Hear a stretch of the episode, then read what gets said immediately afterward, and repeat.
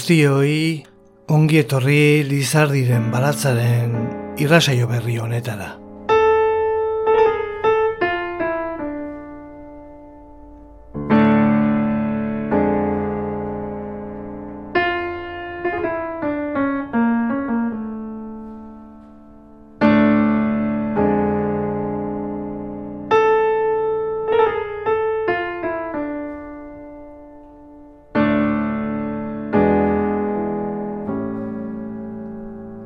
Euskal identitate berriaren bila noa oroar nire lan gehienetan eta hau da behar bada handiena.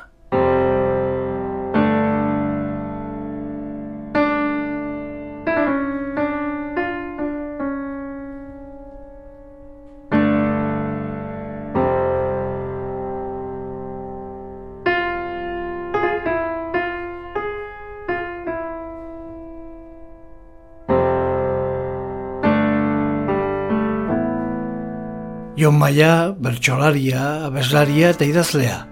Elkar aldizkarian, kantu berri bat gara egitasmoaren arira.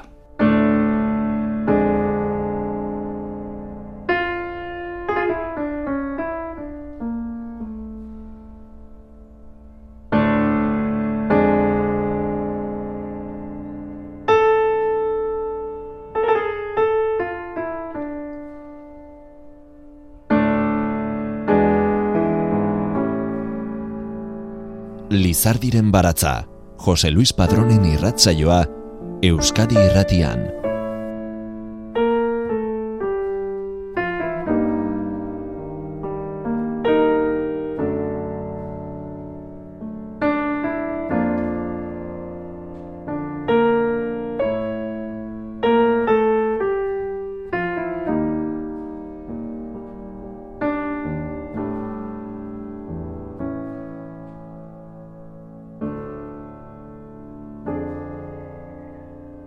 Euskal identitatearen gain eh, eginiko hausnarketa poetikoa dakar kantu berri bat gara, Jon Maiak aurkeztu duen disko liburu berriak.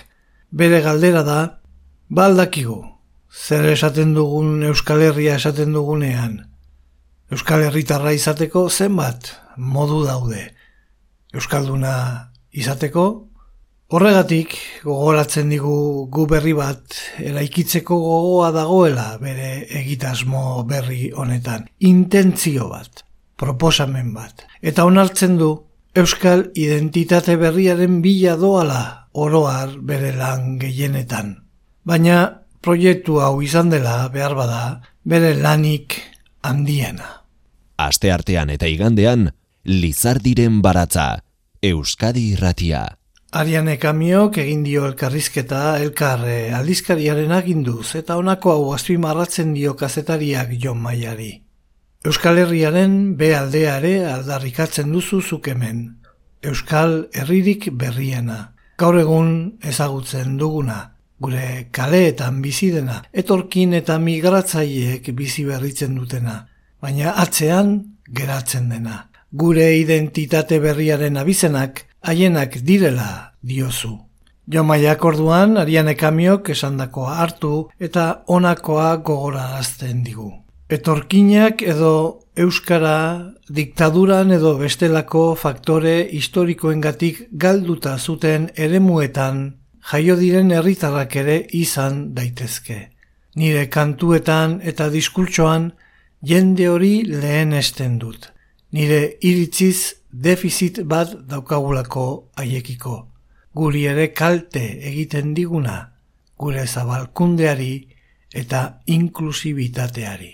Aitorpen bat egiten diet, eremu ez euskaldunetako euskaldun horiei. Hori konstante bat da nire lanetan. Euskadi irratian, Lizardiren baratza. Eta izen eta izate handiko lagunak batu ditu kantuak eh, gorpuzteko besteak beste, itziar ituño, olaia intziarte, Luis Pastor, kantautore Madrildarra, edota Mikel Kazaliz, izan ditu oraingoan bidelagun proiektu honetan e, Jon Maiak. baina bada kolaborazio berezi bat. Ziur nago dagoeneko jakin badakizue noren ari buruz, ari naizen, Silvio Rodríguez kantautore kubatararena hain zuzen. Eta euskaraz kantatzen entzun dugu gainera lehen aldiz.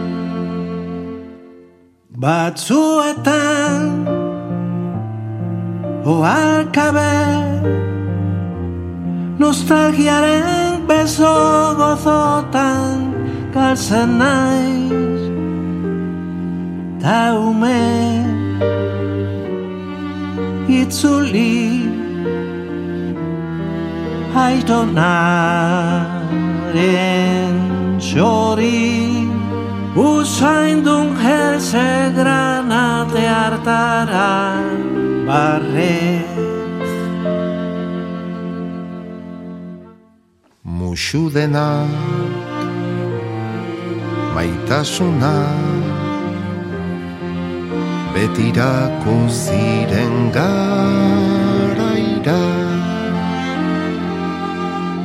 Silbioren kantu leunak mendiak kromo albumak ta izerdi usaina ta izarapeko lehen jolas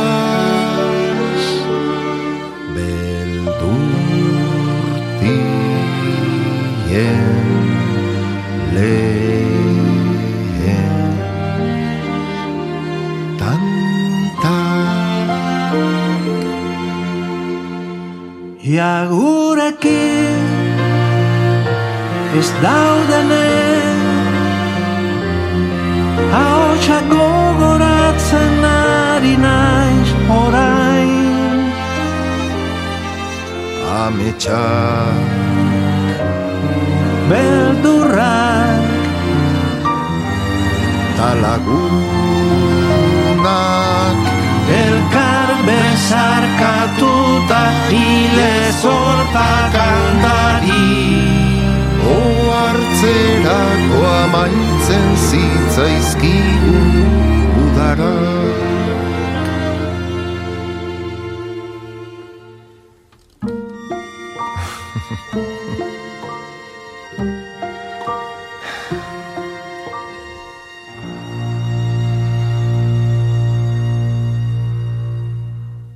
Silvio Rodríguez abeslari eta musikariku baterra estrainakoz euskaraz ausartu da. Jon Maiaren eskutik egindu azken honen kantu berri bat gara lanaren nostalgia abestian.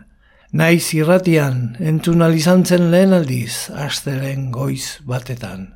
Niretzat amets baten modukoa da Silbiorena, eta uste dut jende askorentzat ere opari bat izango dela Silvio Euskaraz entzutea. Azaldu dio, Jon Maiak elkar aldizkariko Ariane Kamio kazetariari. Munduko kantagile handietako bat da, ahots unibertsal bat, historikoa, himno asko egin dituena. Umetatik entzun dut eta orain berarekin kantatzea izugarria da niretzat. Oso eskuzabal jokatu du gurekin gainera, Euskararekin ahalegin berezi hori egin izanak asko esaten du. Nik uste, berak ere baduela lotura polit bat Euskal Herriarekin. Gorkar Mosaren amore izeneko pieza der bati hitzak eta ahotsa jarri genizkion eta horrelaxe bidali nion, gutun batekin batera. Niretzat zer den bera eta Euskararen ere ze ederra litzatekeen berak kantatzea adieraziz.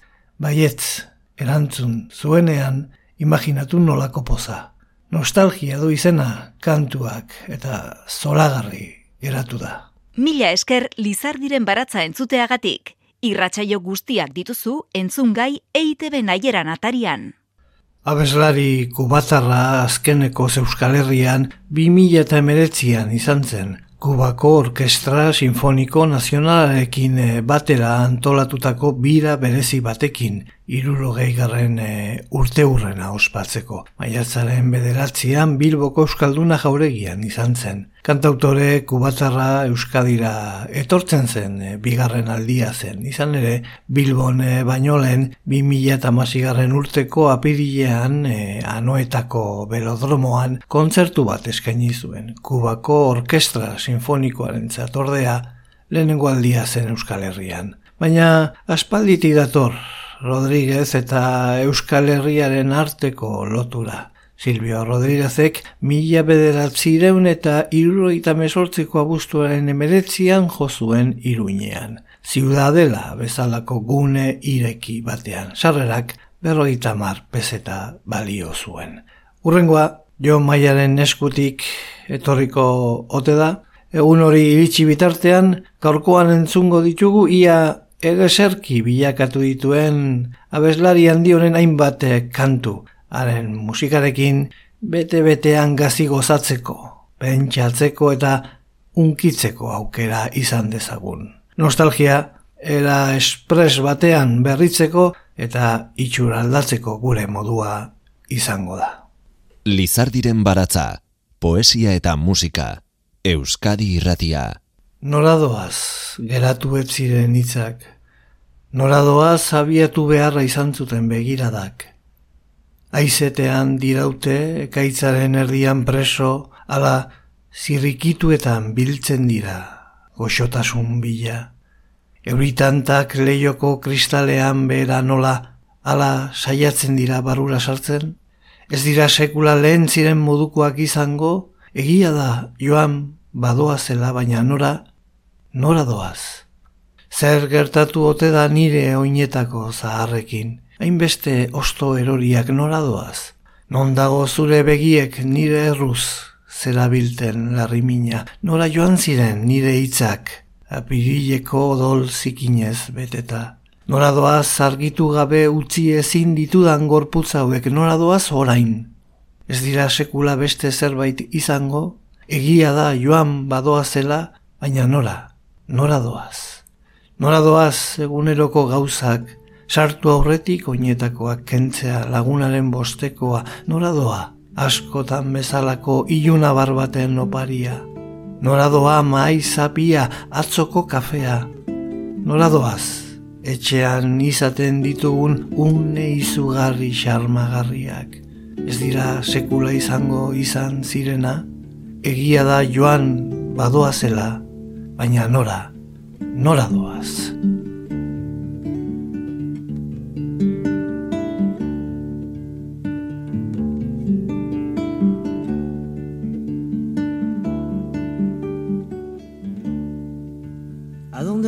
las palabras que no se quedaron? ¿A dónde van las miradas que un día partieron? ¿Acaso flotan eternas como prisioneras de un ventarrón o se acurrucan entre las sendijas buscando calor? ¿Acaso ruedan sobre los cristales cual gotas de lluvia que quieren pasar? ¿Acaso nunca vuelven a hacer algo? ¿Acaso se van?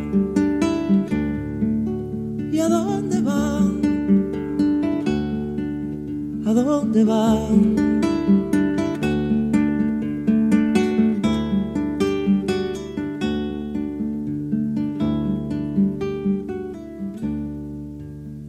estarán convertidos mis viejos zapatos?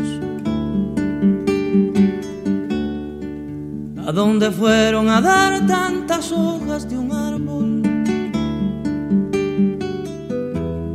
¿Por dónde están las angustias que desde tus ojos saltaron por mí? ¿A dónde fueron mis palabras sucias de sangre de abril.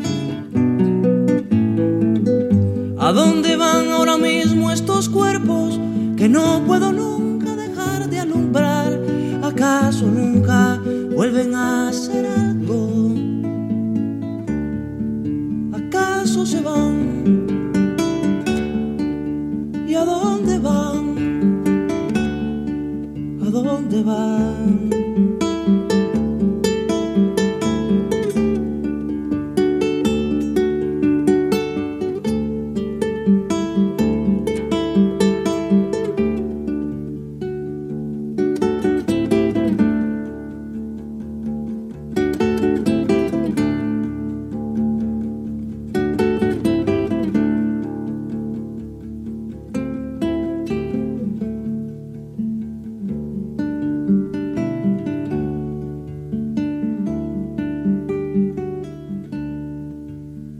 lo común, lo de todos los días.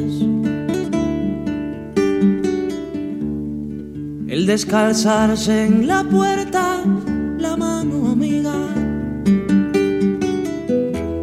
¿A dónde va la sorpresa casi cotidiana del atardecer? ¿A dónde va el mantel de la mesa, el café de ayer? ¿A dónde van los pequeños, terribles encantos que tiene el hogar? ¿Acaso nunca vuelven a ser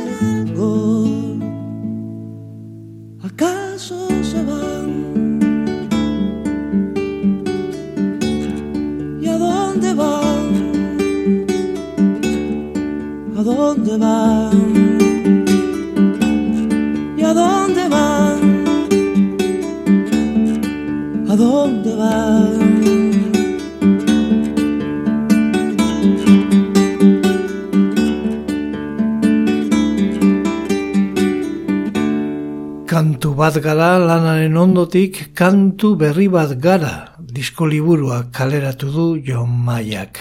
Parte hartze bereziak izan ditu pieza batzuetan, baina bada maiarentzat oso berezia izan den kolaborazio bat ere. Silvio Rodríguez kantautore kubatarrarena. Nostalgia kantuan abestu du Silvio Rodríguezek euskaraz. Opari bada euskararen oroar, ez niretzat bakarrik aitortu du jomaiak. Opari horretatik tiraka osatu nahi dugu gaurko irrasaioa. Horregatik, lehenbiziko abestiak abesti ezin ederragoak noizbait eh, gertu izan ditugun eta sentitu izan ditugun bizipen txiki eta bizipen handien nostalgia karri digu. Bizitza bera bezain galkorrak guztiak. Baina gaur, bidaian aurrera egiten jarraituko dugu. Entzungo dugun urrengo kantuak, erakusten dizkigu adorea eta aurrera egiteko gogoa. Garairik, zaienetan ere beti aurrera egiten erakusten eh, digu. Bidaia honen amaieran eriotzara, gorrotora, itxasertzera joateaz nazkatu diren gure gorputz puztuak geldituko dira. Bidaia honen amaieran, bizitzeko gonbita luzatzen duen gure oinatza geldituko da. Ni behintzat, horregatik nago hemen. Etorkizunak izango duen historia aurrea gara, antzinako gizakiaren zerrenda gara. Urte hauek, Zeruaren iragana dira, urte hauek eguzkiak, gure geroa marrasteko duen alako trebezia dira, egia dira, edo elmuga, jainkoa dira. Eriotza zinguratuta irribarre egin dezakegunak geratzen gara, argitan. Bidaia honen amaieran, denboraren eta maitasunaren gaitasun zendagarriak geldituko dira benda bat zauriak estaltzen laguntzeko. Bidai honen amaieran, gure gorputzak geldituko dira eguzkitan etzanda, amodio osteko izara zuriak bezala. Bidaiaren amaieran zeru muga dago, bidaiaren amaieran abiatuko gara berriro. Bidaiaren amaieran bide bat hasten da, bide zuzen bat ondaraleak kontatzen ibiltzeko. Bidaiaren amaieran zu eta ni gaude, salbu, eriotzaz inguratuta irribarre egin dezakegunak geratzen gara, argita. Al este viaje en la vida quedarán nuestros cuerpos hinchados de ir a la muerte, al odio, al borde del mar. Al final de este viaje en la vida quedará nuestro rastro invitando a vivir. Por lo menos por eso es que estoy aquí. Somos prehistoria que tendrá el futuro. Somos los anales remotos del hombre. Estos años son el pasado del cielo. Estos años son cierta agilidad con que el sol te dibuja. En el porvenir son la verdad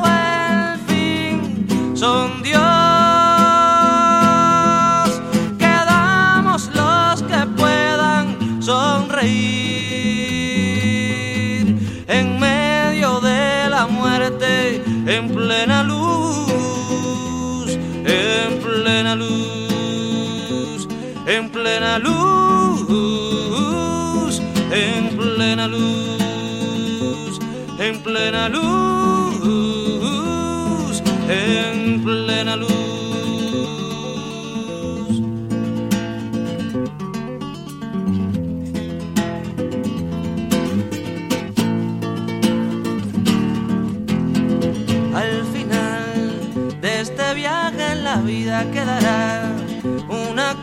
de tiempo y amor, una gasa que envuelva un viejo dolor. Al final de este viaje en la vida quedarán nuestros cuerpos tendidos al sol como sábanas blancas después del amor. Al final del viaje está el horizonte, al final del viaje partiremos de nuevo, al final del viaje comienza un camino, otro buen camino, que seguir descalzos contando la arena.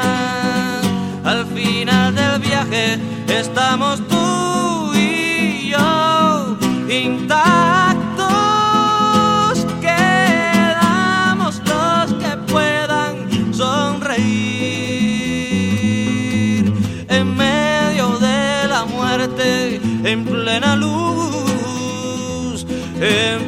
plena luz, en plena luz, en plena luz, en plena luz, en plena luz, en plena luz, en plena luz, en plena luz.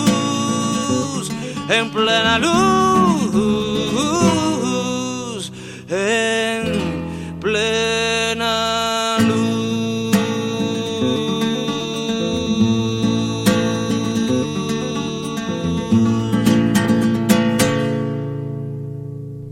Entzuten duguna gara, irakurtzen duguna gara. Silbio entzun izan dut txiki txikitatik. Amaren magnetofoian, bere atmosferan murgilduta. Amabi urterekin izebak oparitu zidan Silbio eta Pablo Milanesen zinta bat. Ekarri du gogora Jon Maiak. Nostalgia kutsu batekin. Amabi, amalau, Amasei urte beteta hasi ginen Silbio entzuten, adin beretsuko entzuleak, garai beretsuan hasitakoak, eta hemen gaude, amarkada pare bat, geroago, gaztetan entzuten genuen musika, entzuten jarraitzen dugu. Gaztaroan sortzen diren oroitzapen eta gustu musikalen iraunkortasuna, jorratzen duen e, ikerketa baterako hautagaiak ziurrenik.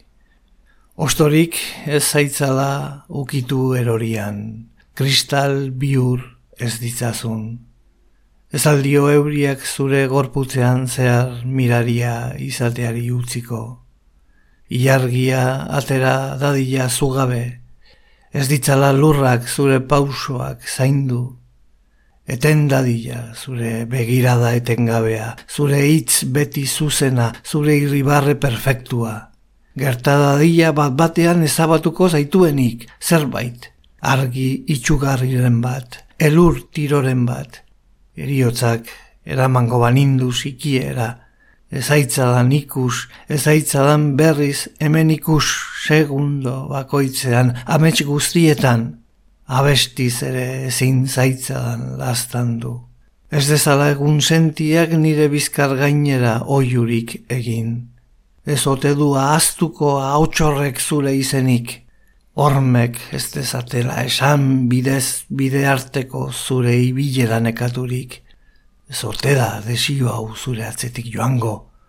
Joango alda, lorez eta hildakoz osaturiko zure gobernu zaharrera daraman bidean.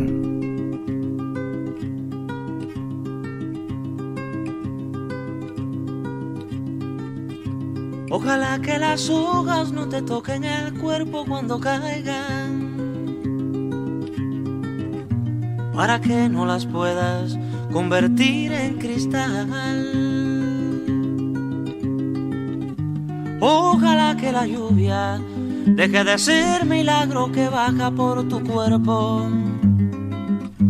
Ojalá que la luna pueda salir sin ti. Ojalá que la tierra no te bese los pasos. Ojalá se te acabe la mirada constante, la palabra precisa, la sonrisa perfecta. Ojalá pase algo que te borre de pronto, una luz cegadora, un disparo de nieve. Ojalá por lo menos que me lleve la muerte para no verte tanto, para no verte siempre en todos los segundos, en todas las visiones. Ojalá que no pueda tocarte ni en canciones.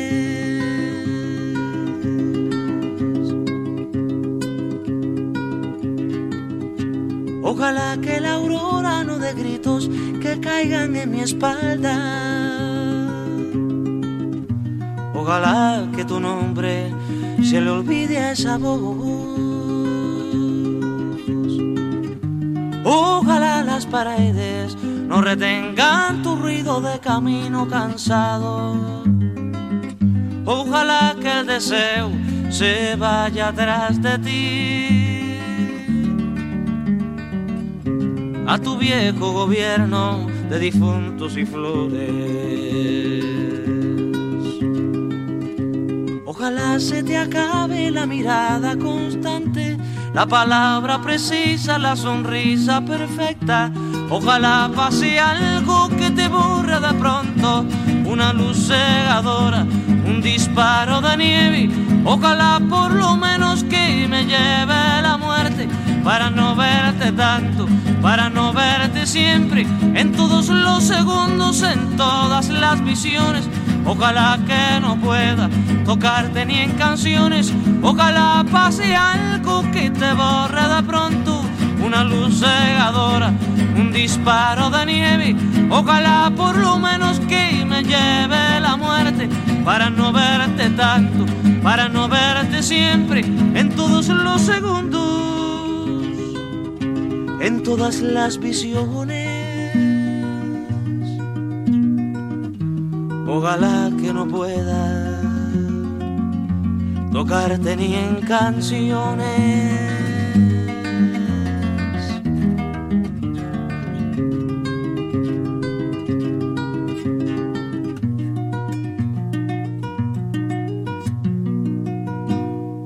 Maitasunaz ari denean zalantzarik ez dago kasu horretan.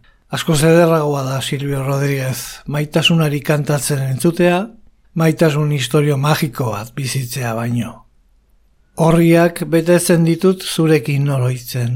Isilik baina zurekin izketan nago eta ezin zaitut burutik kendu inola, elkarrekin ikusten ez bagaituzte ere.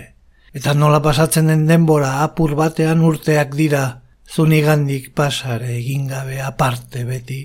Honako kantu hau ematen dizut ate bat ireki eta itzalen artetik agertzen bazara.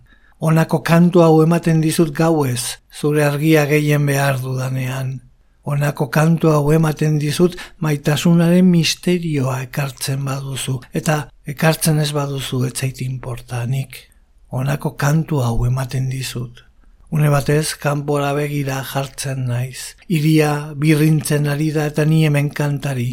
Gorrotatzen hauen jendeak eta maiten hauenak ere bai.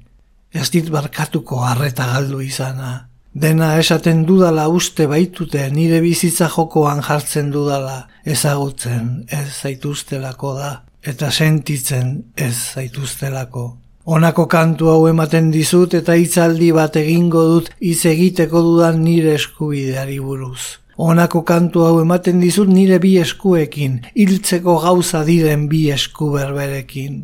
Honako kantu hau ematen dizut eta diot, aberria, eta zuretzat naiz mintzo. Honako kantu hau ematen dizut tiro bat bezalakoa, edo liburu bat, edo iz bat, edo gerrilla bat. Maitasuna, ematen duenak bezala. Como gasto papeles recordándote, como me haces hablar en el silencio, como no te me quitas de las ganas aunque nadie me ve nunca contigo. Y como pasa el tiempo, que de pronto son años sin pasar tú por mí, detenida. Te doy una canción si abro una puerta y de la sombra sales tú. Te doy una canción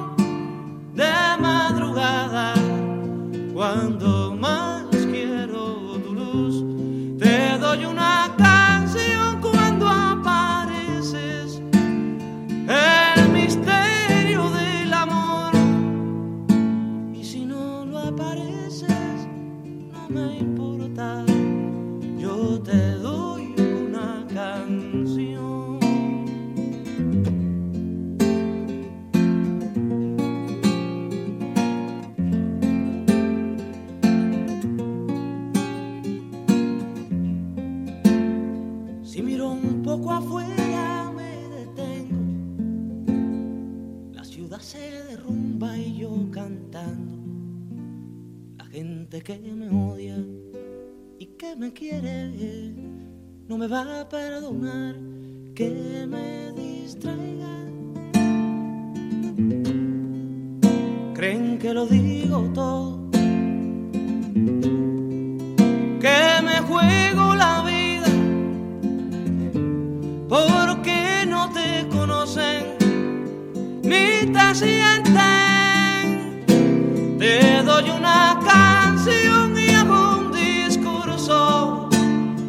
sobre mi derecho a hablar. Te doy una canción con mis dos manos, con las mismas de matar. Te doy una canción y digo patria y sigo hablando para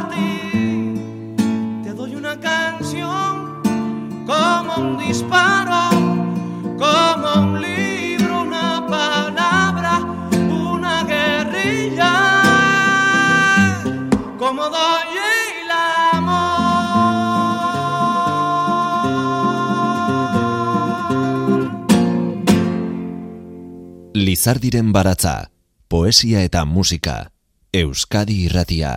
Silvio Rodríguez ez da koblakari hutsa iraultzailea da. Bere kantuak minetik jaiotzen dira. Abestirik alaiena kantatuta ere asko edo gutxi beti sufritzen da bizitzan dio. Baina bere abestiek utzi duten arrastoak amets egiteko aukera ematen digu. Silvio berak ere amets egiten duen bakoitzean. Historio bat kontatzen denean agure baten, aur baten edo norbaiten historioa kontatzen da. Baina nire historioa zailagoa da.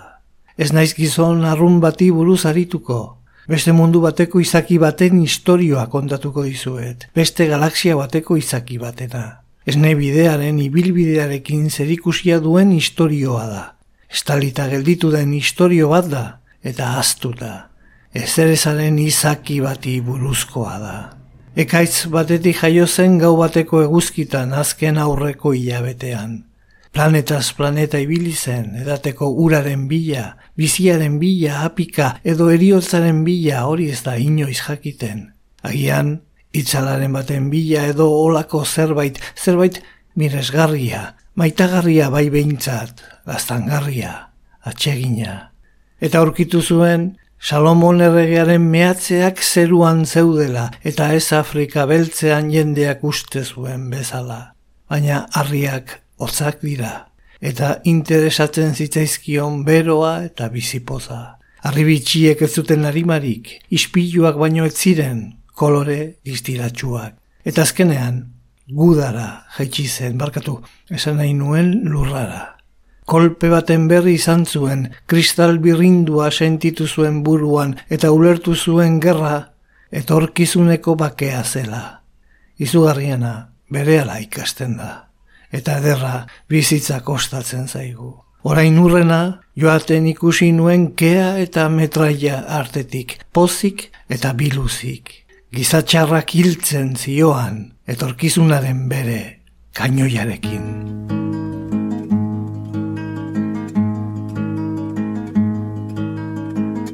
Que se hace una historia, se habla de un viejo, de un niño de sí. Pero mi historia es difícil, no voy a hablarles de un hombre común.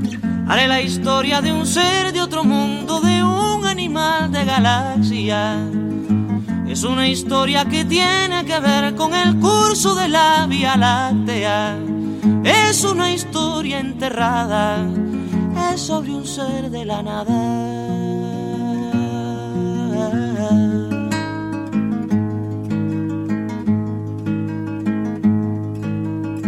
Nació de una tormenta en el sol de una noche el penúltimo mes.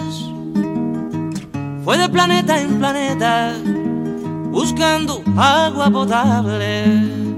Quizás buscando la vida, buscando la muerte, eso nunca se sabe quizás buscando siluetas o algo semejante que fuera adorable, o por lo menos querible, besable, amable.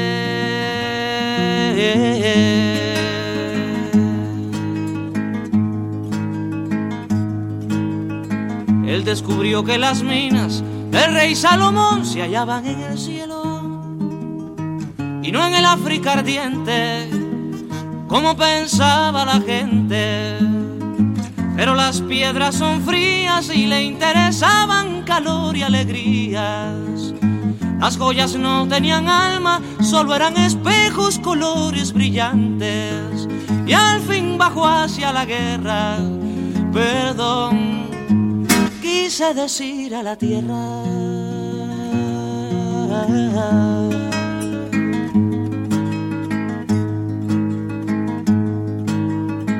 Supo la historia de un golpe, sintió en su cabeza cristales molidos y comprendió que la guerra era la paz del futuro. Lo más terrible se aprende enseguida y lo hermoso nos cuesta la vida. La última vez lo vi entre humo y metralla, contento y desnudo, iba matando canallas con su cañón de futuro. Iba matando canallas con su cañón de futuro.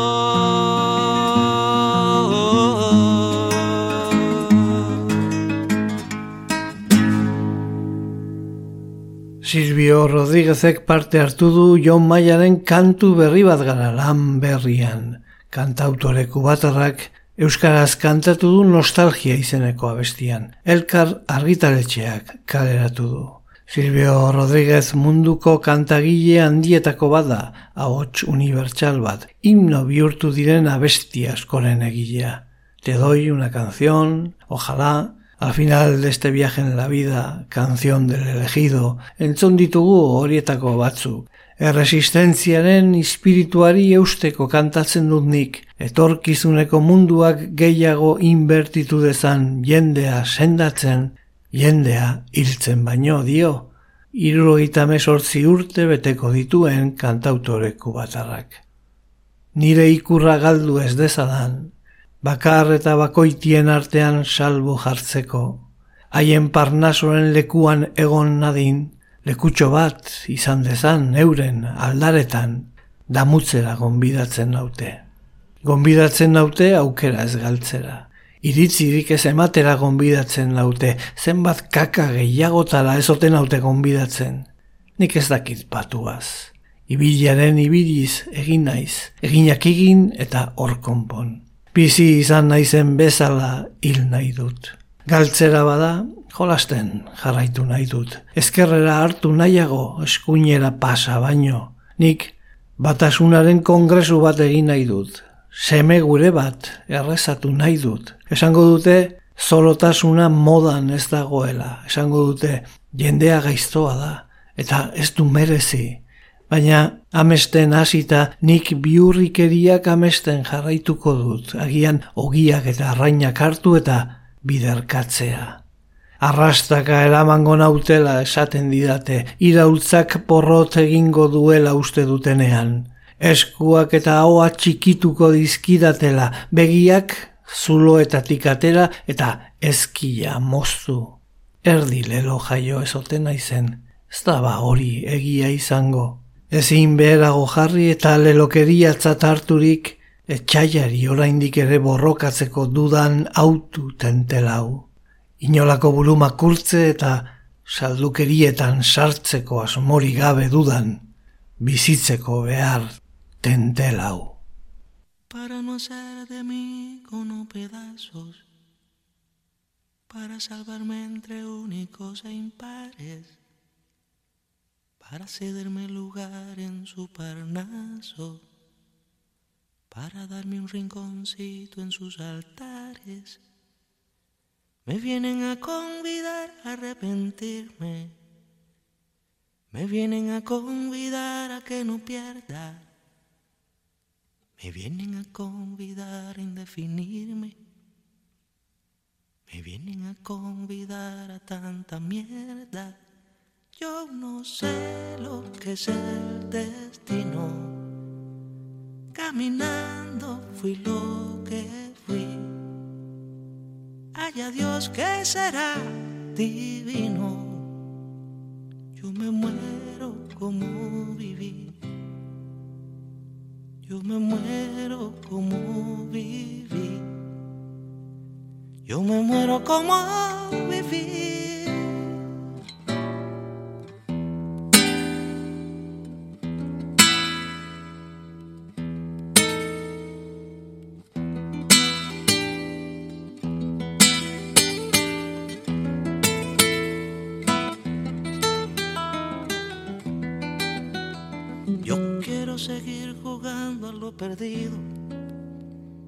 Yo quiero ser a la zurda más que diestro. Yo quiero hacer un congreso del unido.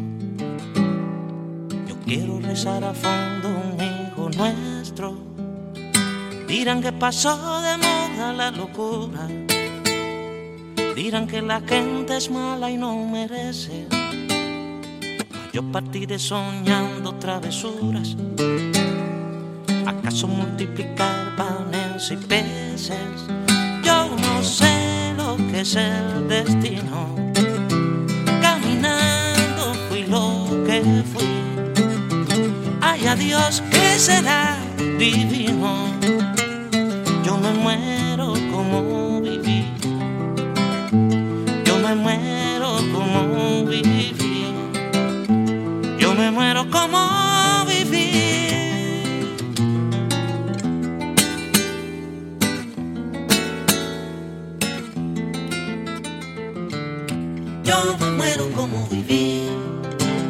como viví. Yo me muero como viví, como viví. Yo me muero como viví. Lizardiren baratza. Poesía eta música. Euskadi irratia.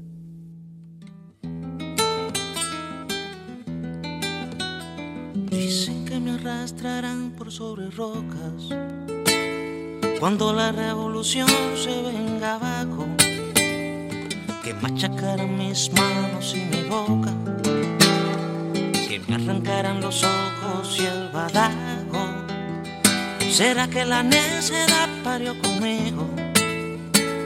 La necedad de lo que hoy resulta necio La necedad de asumir al enemigo La necedad de vivir sin tener precio sé lo que es el destino. Caminando fui lo que fui. Haya Dios que será divino. Yo me muero como viví. Yo me muero como viví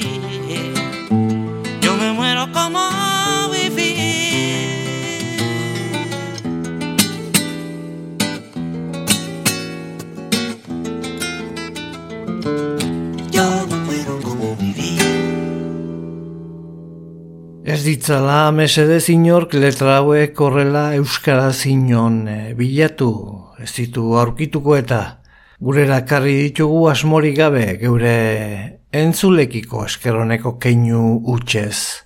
Itzulpen batek beste denbora bat eskatzen du, bikaintasunerako baliabide gehiago ala hori nola beste biak e, falta zaizkigu guri. Gauza handirik ere ez dugu esan Silvio Rodríguez buruz edota haren kantuen bidez ikasi daitekenari buruz. Ontasuna eta elkartasuna, zintzotasuna eta kompromiso soziale ukaezina. Ez dugu esan bere kantuek hankazgora gero eta itxusiagoa dagoen e, mundu hau e, humanizatzeko eredu berria lantzen e, dutela. Eta ez dugu esan e, arrazoi simple bategatik ezin biziago eta ezin ederrago deskribatzen dituelako Silvio Rodríguezek berak haren kantuetan, haren letretan bere baitako gaiak, paisaiak, usainak, jendea, pentsakizunak eta bizipenak hitz asko eta asko daude bere burua, batez ere bere burua nor izan den eta nor den guztiz eh, nabarmen esaten eh, digutenak. Entzun, arretan diz, urrengo honetan esaten eh, diguna. Poltsiko guztien eskura egon naiz, ez baita ezer kostatzen gure baitan begiratzea. Esku guztien aldamenean egon naiz, honez honean egoki hartu nautenen gertura, baina ai gaixoa ni. Erosotasunen preso bizi direnekin ni ez nago ez horiekin. Ni ez nago erdi barre artean ibiltzen direnekin, ni ez nago udaberrien mugatzaileekin.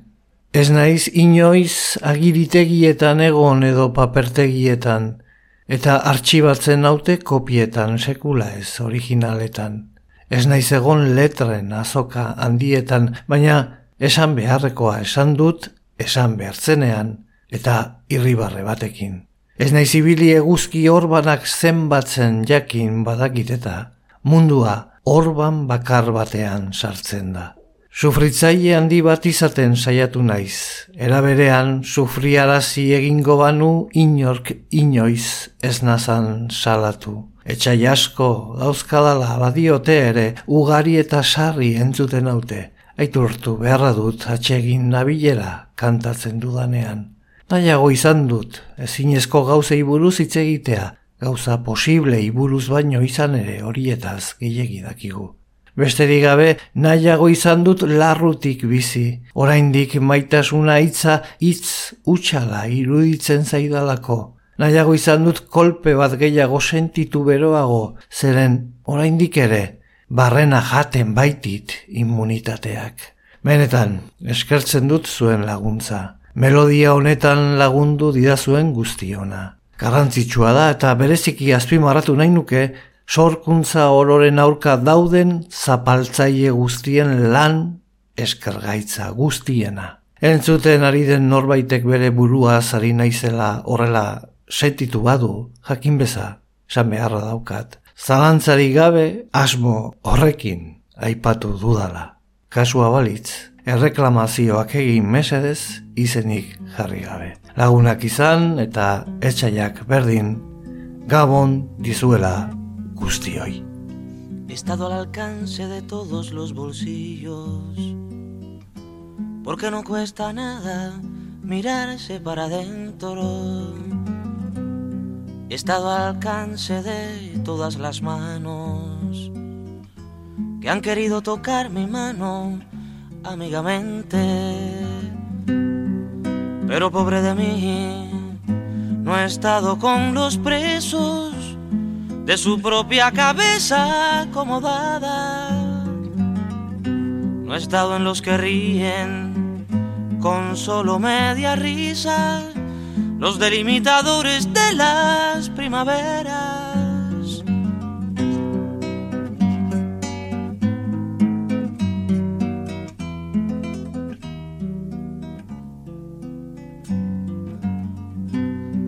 No he estado en los archivos ni en las papelerías. Y se me archiva en copias y no en originales. No he estado en los mercados grandes de la palabra, pero he dicho lo mío a tiempo y sonriente. No he estado enumerando las manchas en el sol, pues sé que en una sola mancha cabe el mundo.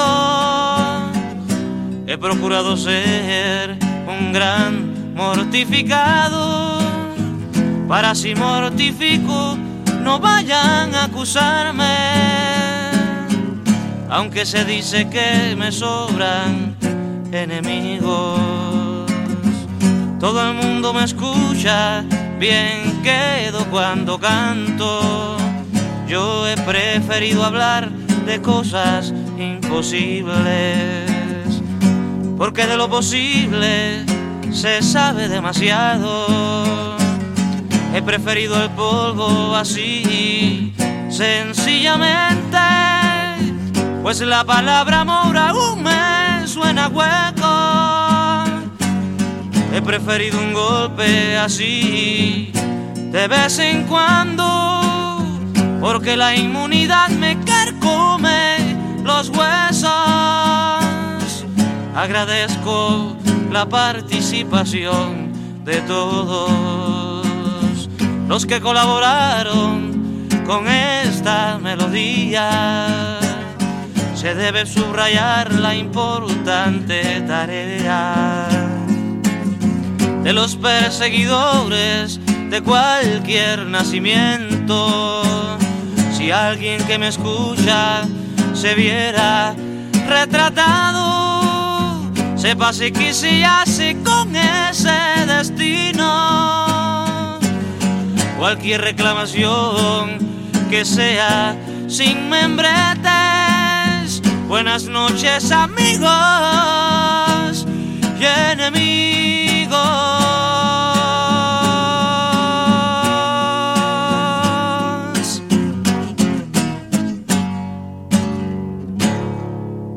Kubako poeta eta koblakariak forma eman dio bere munduari haurtzaroko oroitzapenekin. Gizaki guztien elikagaia dira, hor leku horretan hasten da dena eta ziurrenik hor leku horretan amaituko da dena.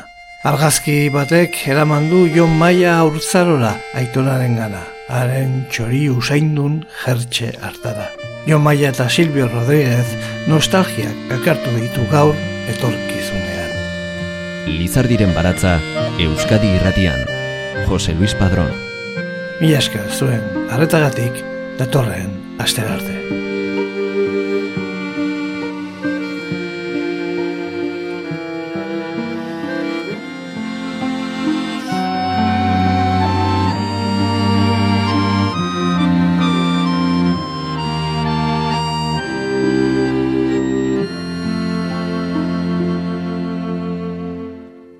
Batzuetan Oalkabe Nostalgiaren beso gozotan galtzen naiz Ta ume itzuli Aitonaren txori Usaindun herze granate hartara barrez musu dena maitasuna betirako ziren garaira Silbioren kantu leunak mendiak kromo albumak ta izerdi usaina ta izarapeko lehen jolas. Beldurtien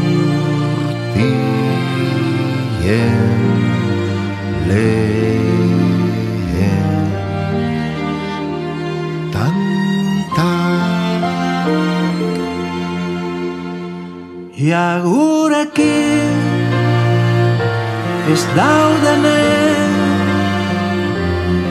Haotxa gogoratzen ari naiz orain. Ametsak Beldurrak talagunak elkar bezarkatuta hile zorta kantari Oartzerako amaitzen zitzaizkigu udara